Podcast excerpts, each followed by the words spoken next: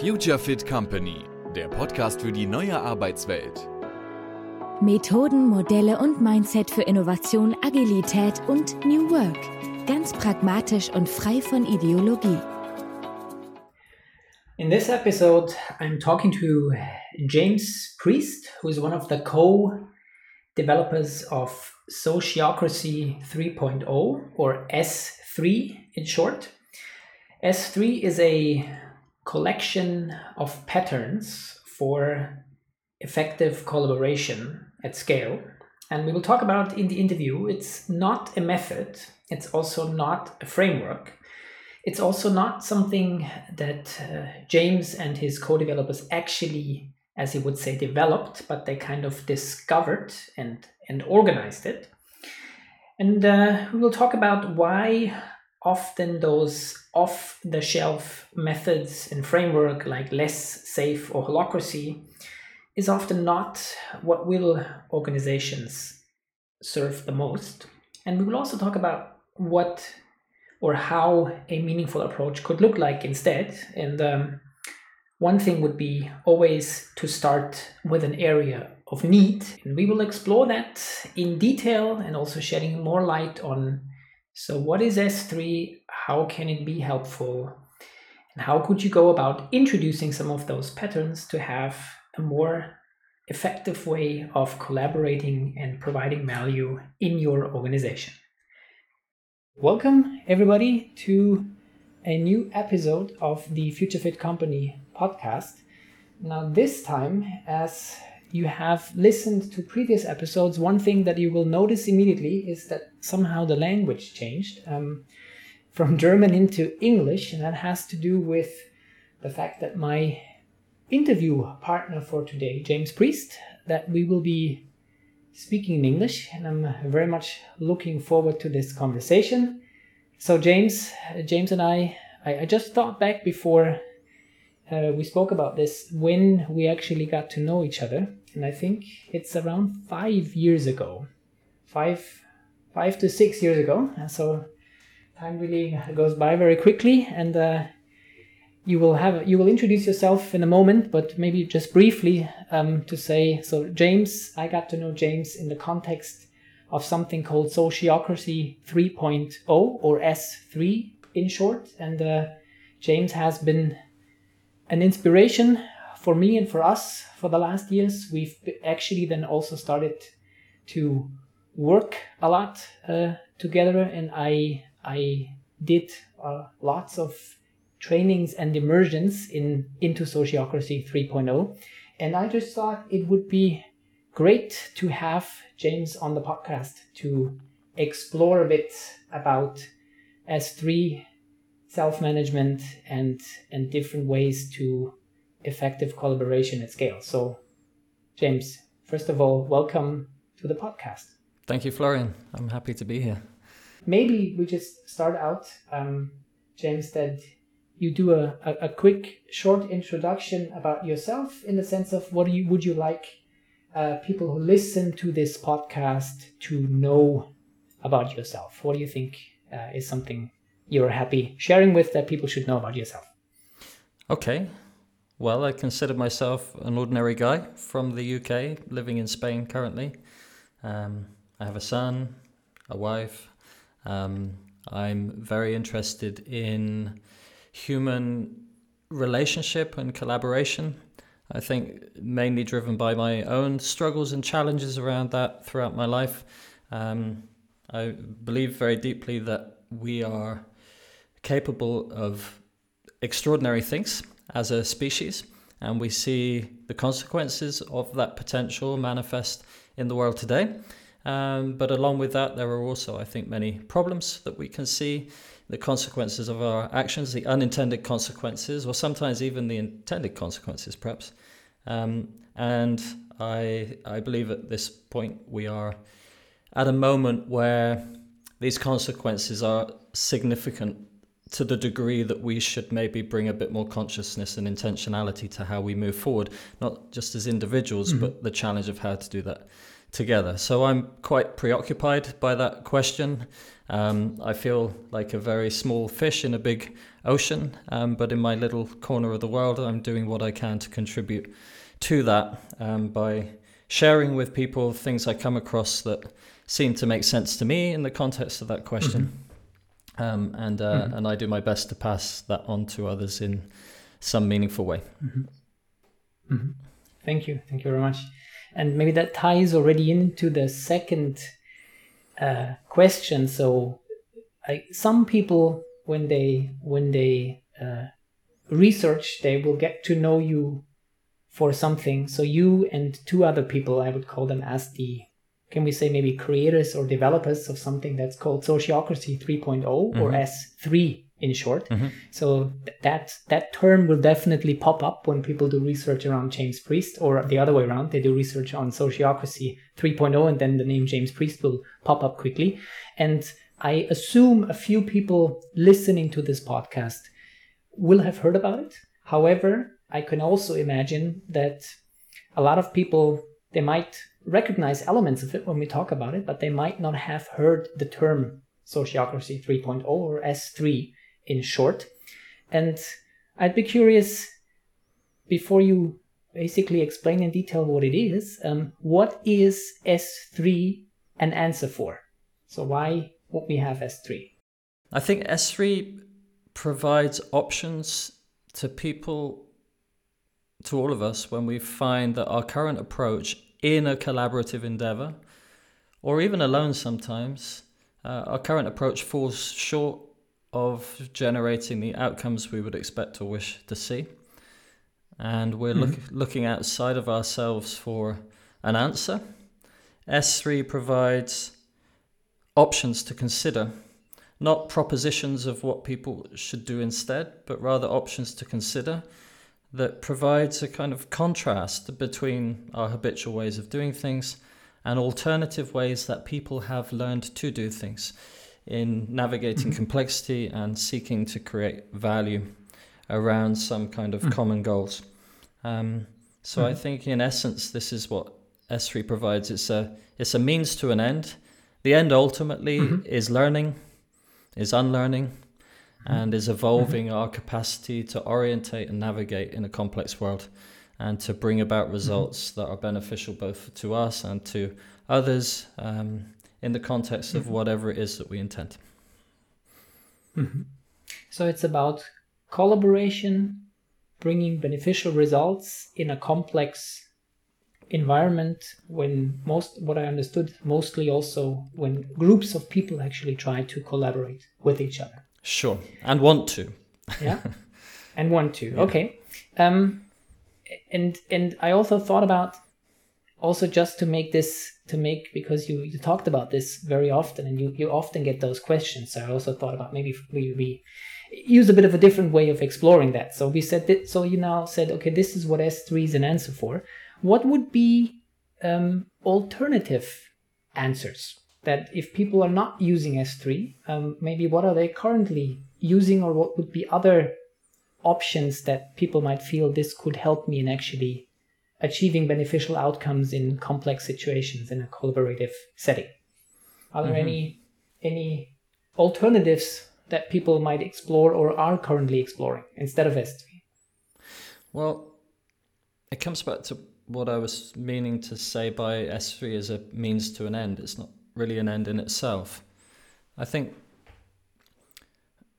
an alternative is being open to lifelong learning talking with one another, learning from each other about how we orientate and navigate in this complex world, um, being open to and welcoming dissent, you know, to, to face disagreement as an opportunity to learn, um, to be open to develop a more nuanced view of the world that maybe transcends a bit some of the binary polarization that we get into around ideological points of view.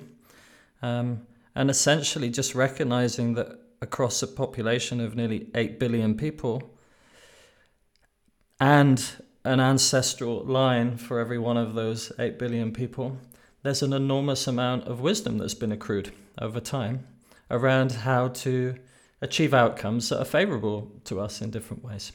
And so I think ultimately the alternative is, and that this really is the end game of pulling in S3, is just learning to learn in a lifelong way and recognizing uh, the inadequacy, the inadequacy of us as individuals to be able to orientate in this complex world, that, that we need one another.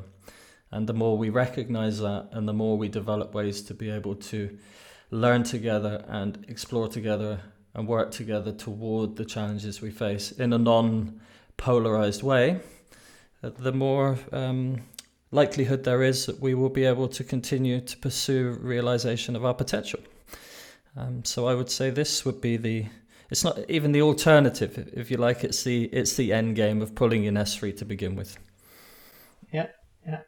I I also thought of like when we look sometimes at the status quo, like in especially in organizations, right? And p- people would organizations would start exploring S3 and would in you, you said like uh, suggestions for practices and would pull in what we would call also patterns from S3. Um, like some when they start doing it the, the way they currently do things potentially the status quo in organization right? Could what, what i often see is is basically also one of um, a positional hierarchy or a bureaucracy where there's a few people who make decisions for most people and most people are not able to contribute those to those decisions. And uh, that sometimes then creates some of the pain points where people then start exploring aren't there other ways of doing this actually right and this is often what mm-hmm. what we encounter when when they there there is an awareness that somehow this there must be better ways of doing this and achieving this and then uh, they would also hopefully in their in their search um, come across s3 and things it offers mm-hmm. um, and maybe often you you also get into this that that um, people have a certain understanding of of of what it is that you feel like uh, maybe we, we could call that a misunderstanding. And i'd be curious to say to hear from you when we say so we, we said a bit about what is s3 an answer for? And if i would ask the question so what is it not? So what is s3 not? And maybe what are some of the misunderstandings or some of the the things that maybe you you sometimes here that you would feel, no, this is not what it is?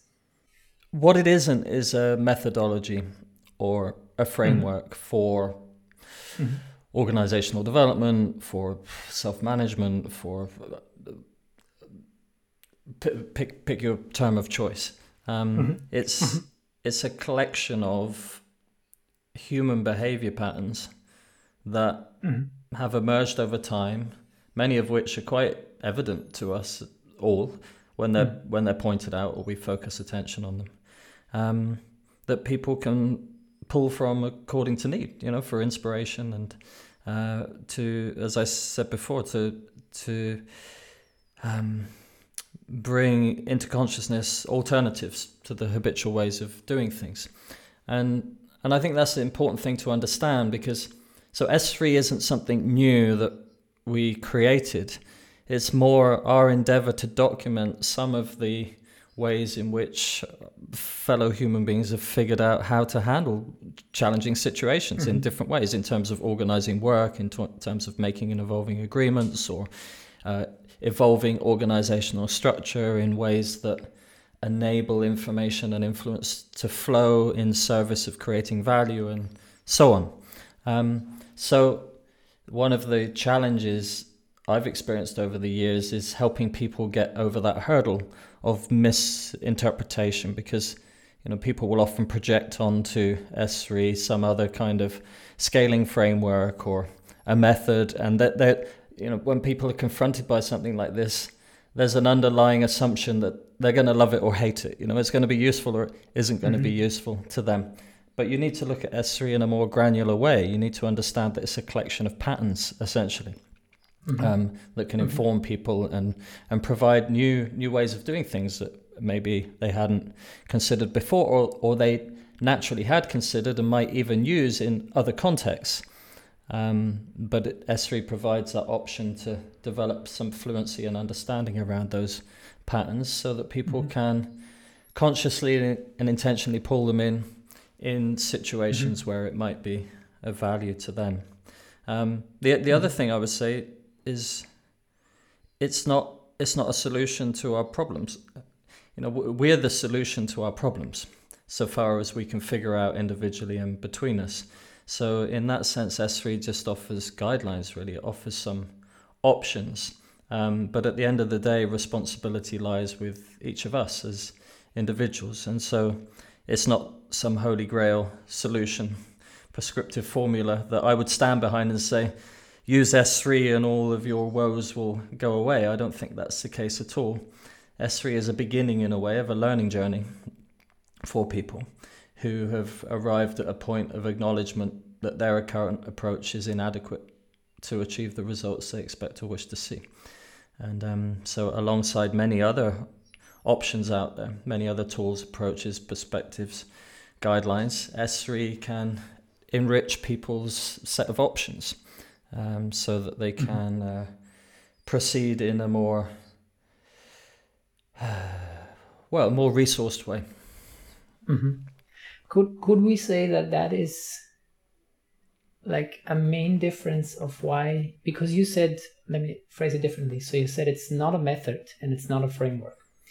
And at the same time, when you look at existing, let's say, methods and framework that are also there to help ensure collaboration in a in a complex environment. Um, like for example, I'm just using one that I've, that a lot of people will be familiar with, like Scrum, for mm. example, which is a framework for adaptive product development.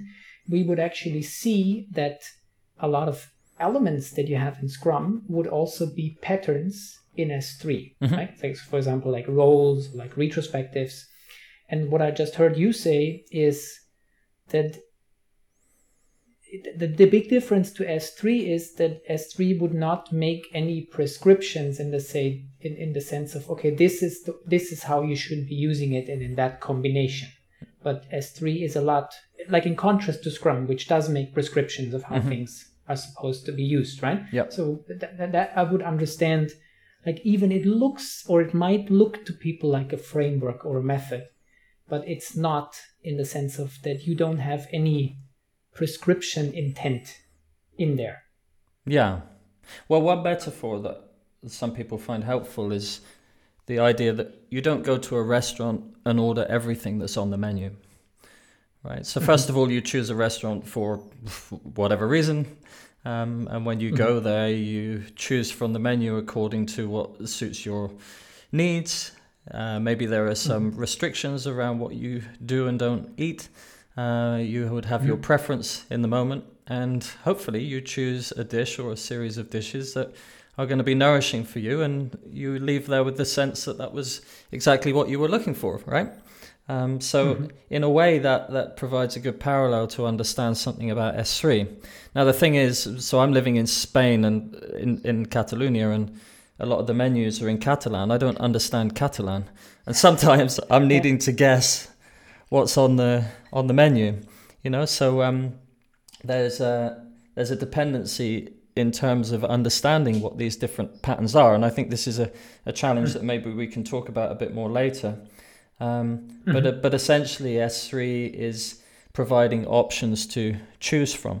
Now, it's also mm-hmm. helpful to understand that, well, perhaps just to say briefly about the history of S3. So, um, you know, it came about in 2014, I met a, a, a gentleman, a, a, German from, uh, he was living in Berlin, but he's actually from Munich originally, Bernhard Bockelbrink, and um, he came to a introductory course I was running on the Sociocratic Circle method, which is mm-hmm. something a bit different to S3, but of the same lineage. Um, and a couple of months later, he sent me over a link to a web page where he'd been attempting to described different elements of the Sociocratic circle method, like identifying more specifically the different patterns that it could break down into. And not only that, but he was also mm-hmm. doing that in the context of agile and lean as well. And you know, S3 came mm-hmm. about through the recognition that in nearly all cases there is no one size fits all solution. Whether that's mm-hmm. Scrum, mm-hmm. whether that's uh, SAFe, whether that's holacracy or the Sociocratic Circle method, and so on. So we kind of stripped things down to their basics and lifted out the various patterns that we could find. And and I'd probably need to add the caveat then that some of those patterns are arguably methods, but they're micro methods. You know, so consent mm-hmm. decision making is a pattern in S3. It's got its origins in the Sociocratic Circle method. It's a process. It's, it's a it's a method, right? And you can use it mm-hmm. more or less to mm-hmm. arrive at good enough and safe enough decisions. So there's a, a set of methods, or we refer to them as social technologies. Um, but there's mm-hmm. also mm-hmm. guidelines in there, you know, like be the change is a pattern in S3. You can't mm-hmm. really say be the change is a process or mm-hmm. a method. It's more, it's a heuristic, right? That kind mm-hmm. of inspires people to think about what that might look like on a daily basis in mm-hmm. terms of how they conduct themselves. And coming back then to Scrum and Holacracy, SAFe, and so on, you can build all of these different methods and frameworks out of the patterns from S3. So S3 is the building blocks. You know, it's like when you strip mm. those things down, it's like the Lego pieces. And and part of our intent there was to try to provide people with a more granular set of options. So instead of shoehorning them in a particular direction, by breaking it down into smaller pieces, it gives that opportunity to pull in specific patterns that are relevant rather than a bundle of patterns, some of which might not be relevant and some of which might actually lead to more waste and more impediments rather than solving the challenges they were designed to solve. And the downside is coming back to that metaphor of the menu in Catalan, you need to understand the patterns to know which patterns mm-hmm. are appropriate to pull in. And I think this is one of mm-hmm. the advantages of an off the shelf methodology or framework you know, for all of the overcost perhaps of that, if there's not an interest and a willingness to invest in learning about these individual patterns, then an off the shelf approach as a starting point may, in some cases, be a better option for people to pursue. I'm not recommending that that's necessarily a good idea because I think that we would do well to develop this more nuanced point of view from the beginning. It's like we've got so much wisdom woven into how organizations evolve and get to the way they are today. And for all the problems, there's also a lot of value there. And so, if, for those who wish to take the time to kind of make an assessment of where are we strong already, what's good enough for now, and where are our greatest challenges, and what's the smallest, safest intervention we can make here, and learn from the consequences of that action or inaction and then apply that learning in a proceed in an iterative and incremental way. I do believe that in, in a complex world, that's probably the smarter way to mm-hmm. go. Mm-hmm. Um, but uh, learning, learning and unlearning takes an investment of people's time and energy. It takes discipline and willingness to do so. And um, so, yeah, this I think is one caveat I would give mm-hmm. to people who are considering mm-hmm. S3. Mm-hmm. That's that's very much in line with my own experience in our work with customers that what you just said like that this approach of taking elements trying them out see what works amplify what works and and, and discard what's not working is mo- most likely having it's, it's having a higher likelihood of actually getting to something that serves us and, mm-hmm. and, and then helps us in the next place but it it places it's it places a, a, let's say a greater responsibility on the people applying it to actually figure out so what is it that that actually helps us and and it's um it's let's say less comfortable than what you mentioned as the off the shelf methods because i think those would fulfill sometimes that need for guidance in a sense of just tell me what i need to do and here's mm-hmm. like here's the package and you can just take that entire package and with the um kind of the uh, prospect and this will this will work somehow so you can just use the entire thing right and uh, mm-hmm. uh, what i understood also from your um, from your answer before that that I think then was also one of the the triggers that made you realize that something like S3 would be beneficial or maybe is needed, right? When you came up with it, in the sense of that those prescriptive off the shelf packages do not fit all situations and that something more adaptive more granular was actually needed. Would, would that be, was was that the trigger for why you came up with it in the first place? Yeah, well, it was just recognizing the fact that okay, so in in mine and in Bernhard's limited experience in those early days, I mean limited mm-hmm. in terms of the exposure we had to different organizational contexts, it was the fact that even when people in organizations did pull in an off the shelf formula, over time they would evolve and adapt that according to mm. what what they thought was needed. So they would discard things if they didn't find value in them, even if they misunderstood and there was actually value in them, but they didn't recognize that for hmm. themselves. Mm-hmm. They would adapt things to suit their context. And, you know, what was it? Culture eats strategy for mm-hmm. breakfast. You know, it's like mm-hmm.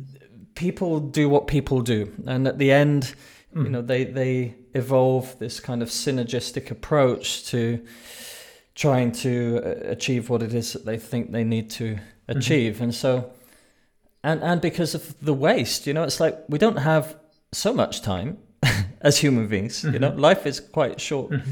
and precious and and we were uh, cu- curious about um, yeah go on tell me no i was just say i'm currently reading a book called 4000 weeks and it's about time management for a finite life uh, right. It just reminded me because you said we don't have so much time, and the book actually says, well, actually, we have about if if the average life expectancy is 80 years, we actually have around 4,000 weeks before we kick the bucket, um, yeah. and that's the finite life we have. Yeah, and it's not long, is it? Right? And but no. it, and and then this question.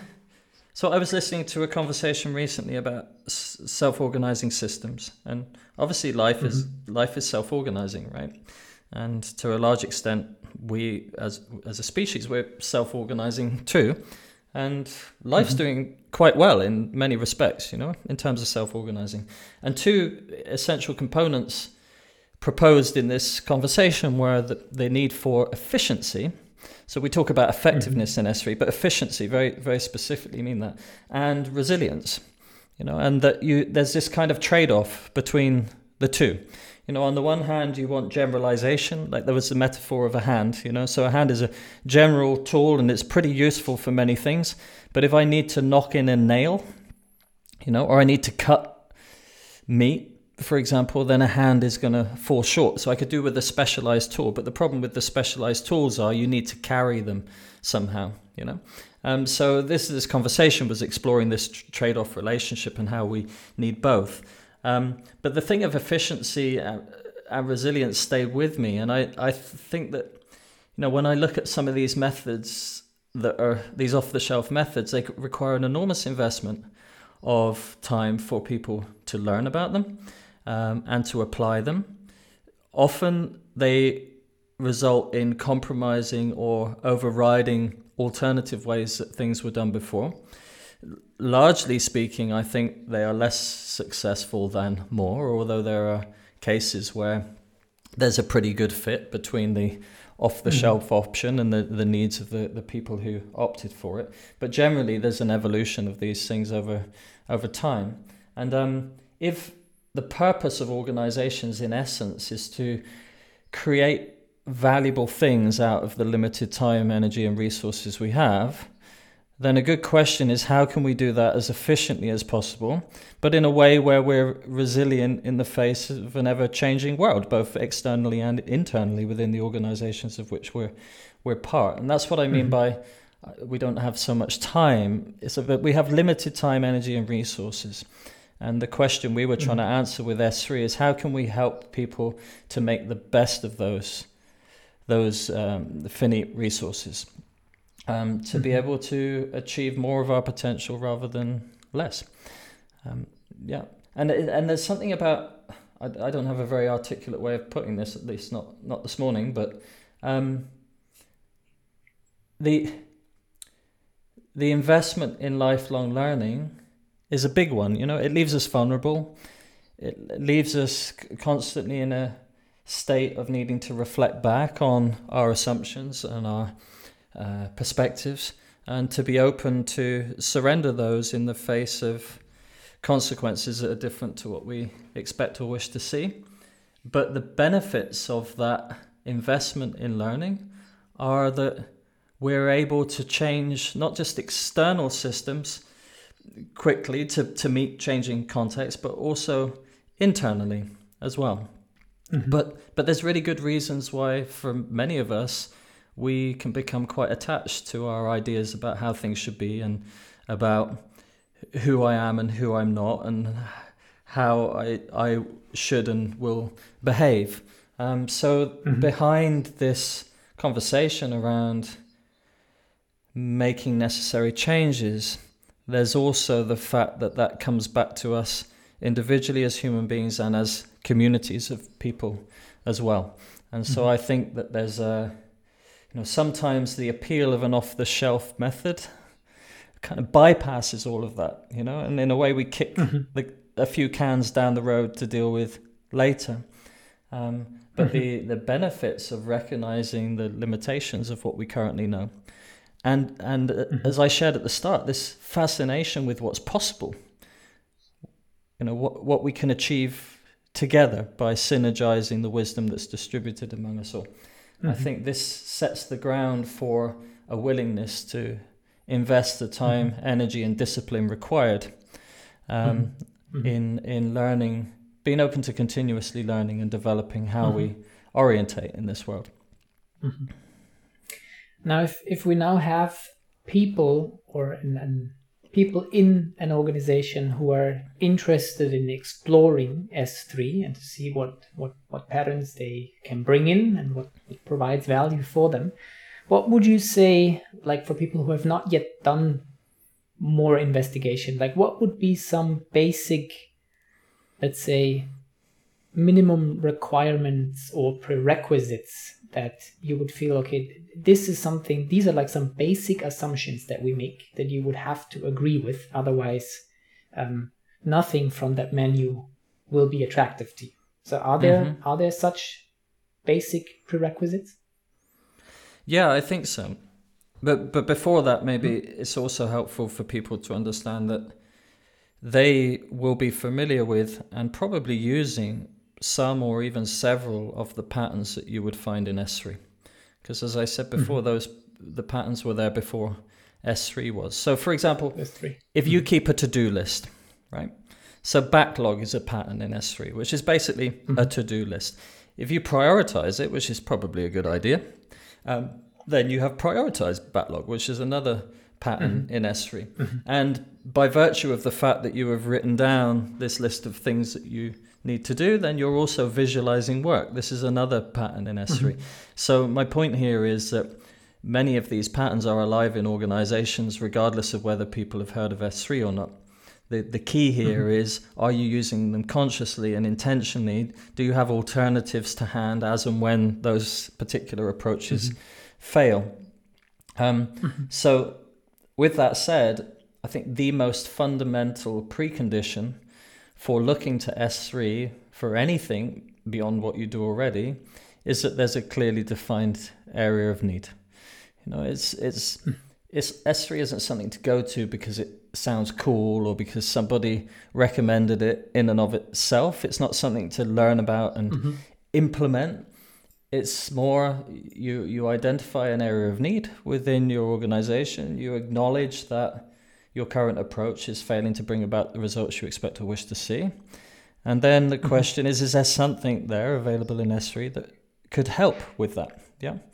Um, so the other essential kind of preconditions are willingness, therefore, you know, um, mm-hmm. coming back to that humility and acknowledging the limits of what we know, there has to be some openness to acknowledge the elephants in the room, you know, to acknowledge mm-hmm. the areas of challenge. We, we need to be able to be vulnerable in that way. Um, and there also needs to be then the, the will to inquire and to learn about what some of these different patterns are. And then, mm-hmm. because old habits die hard, right? So it's also important to invest the time and the discipline to run that new program, if you like, in that particular mm-hmm. context, mm-hmm. Um, to learn from the outcomes from that, and to to kind of replay that a few times over until it becomes more integrated um, and becomes more of your new habitual way of doing things, mm-hmm. assuming it's mm-hmm. adding value and it's it's more beneficial mm-hmm. to what you did before. Mm-hmm. So yeah, a need, clear need, mm-hmm. the will and the discipline mm-hmm. to persist and to invest in learning and maybe unlearning a previous way of doing things before. Mm-hmm. You also sketched out a few uh, uh principles, right, for S3, like seven seven principles. At least I mm-hmm. remember that from mm-hmm. from all the uh, courses I took. Uh, wouldn't these also be things like prerequisites or requirements in the sense of you would have at least not to disagree with those principles?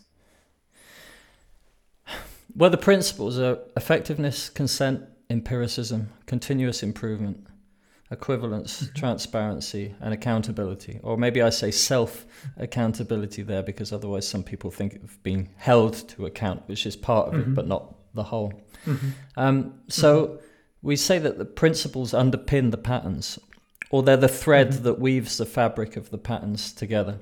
And there's a pattern in S3 called Adopt the Seven Principles. And we refer to them as principles, meaning kind of guideline, guidelines for behavior, essentially, um, mm-hmm. rather than values, because mm-hmm. if people find value in aligning behavior according to these principles, then they'll come to value them somehow in their own way.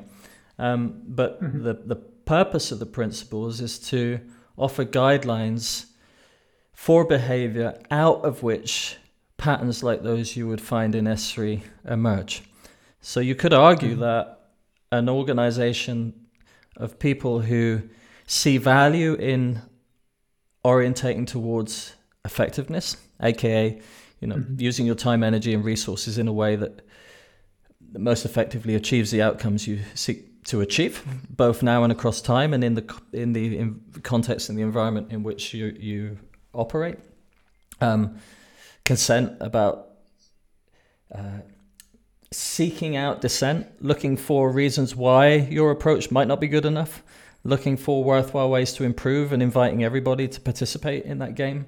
Empiricism and continuous improvement, so testing hypotheses, you know, bringing mm-hmm. some of the scientific method into how you proceed and learning from the consequences of your actions and inactions so that you can use that to continuously improve and be mm-hmm. more effective over time um, giving people a sense of ownership. This is equivalence in decisions that affect them, mm-hmm. uh, which helps to raise engagement in organizations, a massive issue in mm-hmm. organizations mm-hmm. today. Transparency, obviously necessary for that, and and accountability, or the will for self accountability, a, a, natural outcome mm-hmm. of people having a greater sense of ownership, working towards something mm-hmm. that's meaningful them in an effective way. So, if any of those principles aren't on your bucket list, you're not interested in being mm. effective, you're not interested in reasons why what you're doing isn't good enough or could be improved in some way, you're mm. not mm-hmm. interested in the actuality of the world and how things really are and applying that to learn, you're not interested in making and evolving agreements that impact others, even if that's in a negative way and that creates disengagement. You're not interested in having access to important information if that's going to be useful and help you achieve your objectives. And you don't give a damn about whether or not people give a damn themselves about your organization, then you probably wouldn't be interested in S3, right? But if any of those things make sense to you, then you're probably yeah. going to find patterns in S3 that would be helpful in some okay. way. Yeah. I, I was asking that, that question really for a reason because, like, on the one hand, right, it, it sounds like it, it sounds like okay, these are patterns nobody would actually uh, negate in the sense of no, it's not interesting. Like, especially when you when you hear things like effectiveness, right? And then so yeah, of course, how can I be against that? But I've I found, for example, with a few of them, like transparency, consent, and equivalence, and like you know, I, I currently live in Taiwan, so in a, in a, in a Chinese culture. Um, I, I do come across uh, organizations where there are decision makers in organizations who, who do find that an unattractive value proposition. and then like like for example with equivalence right that people who who are affected by a decision have the opportunity to influence that decision before it's being made um, that is for some people i talk to not an attractive thing to do so mm-hmm. they would actually challenge me on that principle the same with um, i do encounter organizations that go about transparency and say well no it, it's not something we, so it's only on a really need to know basis um, and otherwise we keep it we keep it closed. So, so that that was was I thinking that I do sometimes encounter those situations where mm-hmm. where those basic principles that you sketch out there, um, people would look at me and say, no, that, that's not something that I see. Well, when you then talk to them, it, it might turn into a different picture. Um, mm-hmm. But my my perception, my experience is sometimes, yeah, that that not everybody would say, of course. How can you even ask that? Yeah. Well, I come across this what I would call misperception too. And I think it's a mm-hmm. misperception of the principles. You know, it's much, it mm-hmm. says much more about people's interpretation of those principles um, than it does about what the principles mean for organizations. And one of the issues when you dive into these principles is you can't really take them alone. They're all interrelated mm-hmm. somehow and interdependent. So, on, on transparency, for example, the way we define transparency is so we, we put it in an actionable way. Okay, and it says record all information that's valuable for the organization.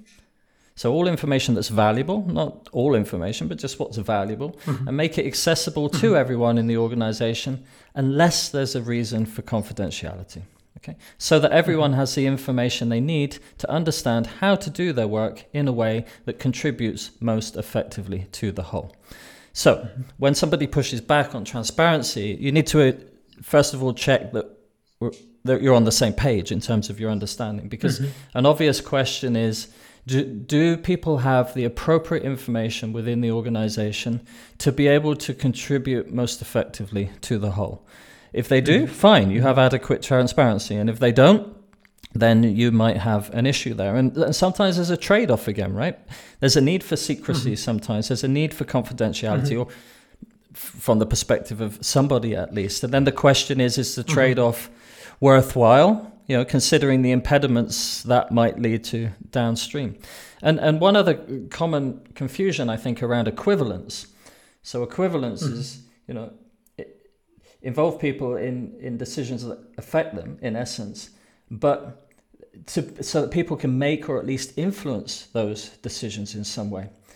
This isn't influence decisions on the basis of whatever opinion they might have you need to consider mm-hmm. consent here as well.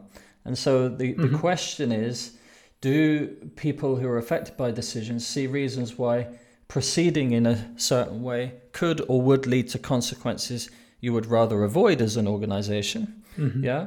Or do those people see reasons or arguments of, as to how you could make a worthwhile improvement to how you do things mm-hmm. in some way? So the purpose of equivalence isn't like to to help people feel more involved in and of itself that's really important mm-hmm. you know because when we feel a sense of mm-hmm. ownership over things we care more about it and we're likely to be more self-accountable in that respect mm-hmm. but it's about arming people with the power to raise possible objections to how things are done mm-hmm. because that argument reveals a worthwhile way that things can be improved um, and, and mm-hmm. so if you don't understand that nuance, then of course you project onto equivalence oh, we've, we've got to get together, everybody, and have long, useless conversations that don't go anywhere and try to include everybody's point of view. That's totally missing the point. You know, you're not going to be effective, yeah. right?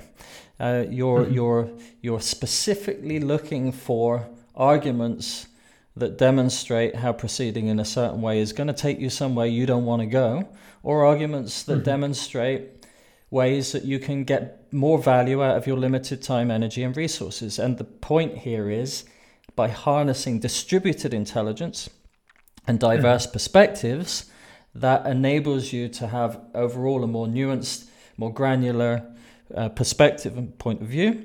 And you have more opportunity to synergize those things together in, in a meaningful and effective way. And the last thing I should say mm. on this is, in my opinion, and I think S3 very much S3 patterns very much support this. we need to be freeing people up to create value for themselves as much as possible at all times right because mm-hmm. there's nothing more effective than just somebody who can get on with things without having to stop and wait and ask somebody else so of course we need each other and there are many dependencies and many things require the input of more than one person to be involved so mm-hmm. what are the essential dependencies and who are the people worthwhile to bring together to invest time and energy into responding to those in some way and how can we make and evolve agreements today that free everybody up to be able to get on and do things as much as possible for mm. for themselves right so this is not about all standing in a circle holding hands and singing kumbaya together this is about this is about you know making the very best use of our time mm-hmm. Mm. It, it requires some, really some some thinking and understanding what do those principles really mean, right? Exactly. And, uh, and is that something that uh, is that we that we can relate to, and then see what else is there in S3 and what are what are patterns that that are most likely to bring value for us that we're willing to try. Yeah. Yeah. Yeah. And, and just what, so last night I thought of this conversation today. Lily and I were having dinner with friends, and one of these mm-hmm. friends, she, she works in risk analysis for a bank. Mm-hmm. And she was explaining how two years ago she had two managers, two people she answered to. Now she has six managers. And she, she was explaining in a kind of ironic way how, you know, she has to report to six people the same information often and when they mm-hmm. invite mm-hmm. her to go deeper, she has to push back, say, I don't have time to go deeper with you because I've got to explain this to six people, plus get on with the work that I have to do mm-hmm. today. I, mm-hmm. This is just this is an example of well, it's it's it's it's completely unnecessary. Mm-hmm. decision making hierarchy within the system for for whatever reasons. I mean, account, it's a hierarchy of accountability. People wanting to make sure that they they don't get pushback on them. Um, so if what would it look like instead to ask that question? How can we free this woman up to create value mm-hmm. as much as possible for herself? And where are those necessary dependencies that a conversation between one or other of these people should take place? For mm-hmm. sure, you are mm-hmm. going to see many ways in which you could get much better value out of those people's time. Mm-hmm. Yeah. Mm-hmm. But it's going the other way in that organization, and yeah. it's going the other way in many organizations today. And I think this yeah. is a this is a, it's a, it's a case of um, I don't know what to call it. I don't want to say stupidity, but it's naivety, or is it is it a lack of? I don't even know what it is, Florian. But I think it's mm-hmm. a problem, mm-hmm. and and and and we can't keep going in a increasingly bureaucratic way without yes. paying yeah. a price. Yeah, I, I guess there are other. I, I use that word like there are other reasons why such a structure for some people seems to provide a value or seems to be a reason to keep it up. Um, but if we look at from the lens, like I, I couldn't, what again, I'm seeing here certain things. For example, there are social and cultural aspects. For example, that your reputation in society is tied to a certain position that you have in an organizational hierarchy and what you write on your business card. And whatever you write on your business card is connected to the numbers of assistants you can call your own in the organization and all, all those kinds of things, right? So there, I, I can't imagine reasons why those, what you say, like ineffective and sometimes wasteful systems still exist. Yeah, sure. There are people that benefit from it. For sure. yeah, a in, different purpose for them. Yeah. Yeah. Well, like, so you're pointing towards the self interest, you know. So uh, I remember talking with Just Block with Buurtzorg. So this is, you know, an mm-hmm. example of a, a, quite famous example of a self organizing system. They brought up a, a home care organization with 6,000 employees, I think that was running in the more in, then, yeah. in the negative. Not not Buurtzorg, but this was the home care organization that they brought mm-hmm. up, and um, there was uh, yeah, so they were running in a deficit, and the first thing he did was laid off all of the management. The 2nd thing he did was invest in some training for everybody into learning how to manage things for themselves. And within six months, that company was turning a profit, right? And it turned out you didn't need that management structure. I'm not advocating to to get rid of managers. Okay, I think this is a, a very mm-hmm. specific context. You need mm-hmm. to figure out ways to handle organizational management in some way, and having people take mm-hmm. specific responsibility for aspects of that makes more or less sense depending on the context. But the point is, there was an overhead there. They call it the management tax, right? It's, there's an overhead there that was just not necessary, and it was impeding that organization from being able to thrive. Um, so, number one is the question what's necessary? If you start with need, as I said earlier, and you install someone in what you call a manager role, then be sure that there's a clear need. And be sure that that seems mm. like the best way that you can deal with that need for now and and then monitor that and learn mm. from it. And you might discover ways in which you can improve and evolve. But the one other thing i want to mm. say and this is uncomfortable for some people perhaps and a bit controversial my dinner guest last night was explaining part of the reason for this is vested interests coming both ways. So her job is to mm-hmm. ensure as much as possible that when they lend money basically from the bank that that person is going to be able to make repayments in a way that will yield a profit for the bank. However, sometimes mm-hmm. that decision based on the on the numbers is overridden mm-hmm.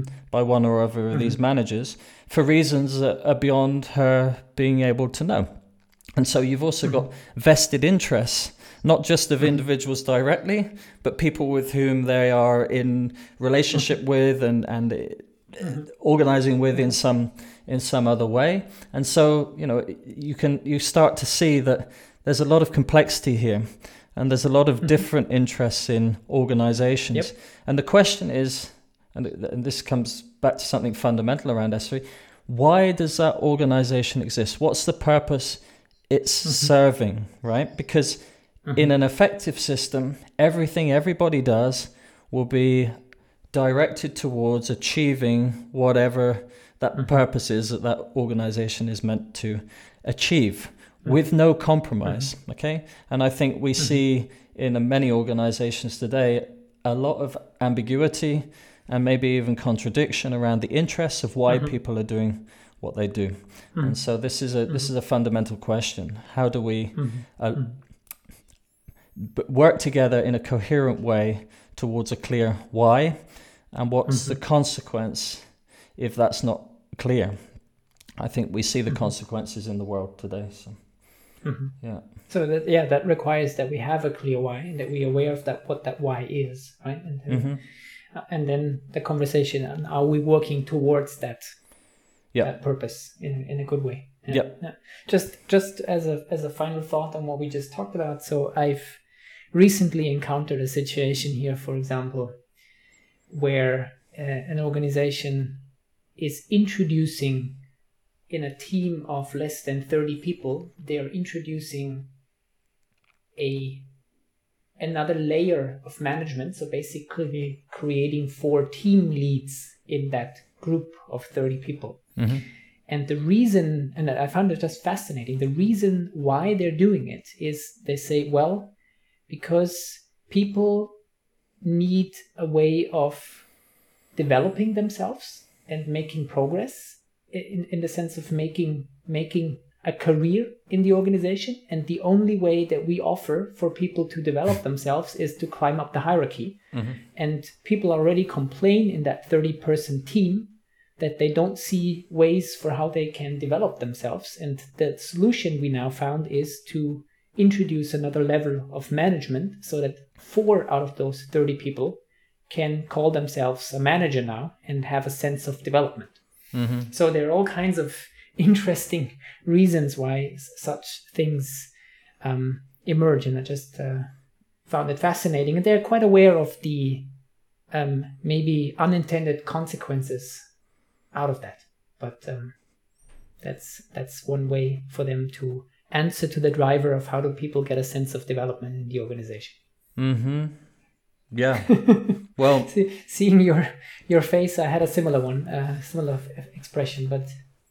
Um, yeah Yeah, well just just my- to as an example to finish this up, why sometimes there is interest in in doing something or perceiving or or maintaining something that sometimes doesn't seem to make um, or at least has side effects that we feel like hmm um, this is actually something that you would want to avoid Yeah. Yeah. Yeah. And there's a, a systemic issue that's beyond the scope of the conversation today, I think. But. Yeah. it's Yeah. there's just an underlying ideology that guides that kind of decision to start with and steers people away from well just one one alternative that comes to mind for me is you know supporting everyone to develop those leadership skills, supporting everyone to become a manager somehow in not just individually Mhm. but together managing the organization uh, Yeah. in, in an effective way and and and if development is fundamental then giving that responsibility to the people around how they develop Mhm. themselves um, there's obviously some economic implications around giving some people manager salaries you know but Yep. but m- making more of um, more uh, financial resources available for people within teams to be able to use in creative Mm-hmm. ways you know inspiring people this is something that zappos did you know with market-based Yeah. dynamics was in Yeah. they set some constraints around balance your p&l work within the values of the organization and deliver customer happiness and beyond that if you can see ways to be entrepreneurial and expand your scope of services that you offer whether you're an individual or in a role or a team then go for it um, and and Hmm. that was that created a lot of innovation inspiration much greater Hmm. ownership by people Yeah. and people people investing into the organization in a much deeper way so it's, in Yeah. contrast to that as an alternative there are other ways we can go but i think people often are Yep. indoctrinated quite deeply into the ways of our ancestors and how things were done before and, and perhaps often it's just Yeah. about not being conscious or aware of an alternative way Yeah. Yeah. Yeah. Legacy existing. Yeah. All right, James. I I mentioned in the beginning that I would aim for around forty-five minutes. Now we are already over fifty minutes, so Mhm. I will I will not ask some other questions that I still had on my list because I think we already covered a lot of very interesting uh, things in our conversation. So I want to thank you again very much uh, for making the time. Um, that, that pattern that existed before S3, uh, the backlog of yours, uh, is very long. So I'm very much grateful that you made the time to have this conversation. Um, we will include some information in the show notes to Mhm. this conversation, uh, where to find you, and also where to get more information around S3 and what could be some resources that people could tap into if they're curious now in exploring more about this and getting to know more. Any any other comments or suggestion, James? If people wanna if people wanna now um, dive a bit more into this of what would be some first steps they could take or where could they go to? No, well, you're going to share the links anyway to sociocracy30.org. From there, you can navigate to the online learning community. You find that in the menu bar. Uh, the S3 Academy, if people are interested in options for learning there as well. There's a ton of free resources at patterns.sociocracy30.org um, where you'll find the online practical guide. Um, so, no, beyond that, feel free to reach out through the contact form if you have any questions, we're always happy to hear from people. Um, and and also if people are connected to you, Florian, then to talk with you because I know that you and the folks at Cray Effective uh, are also well versed in S3, so um, I can strongly recommend that.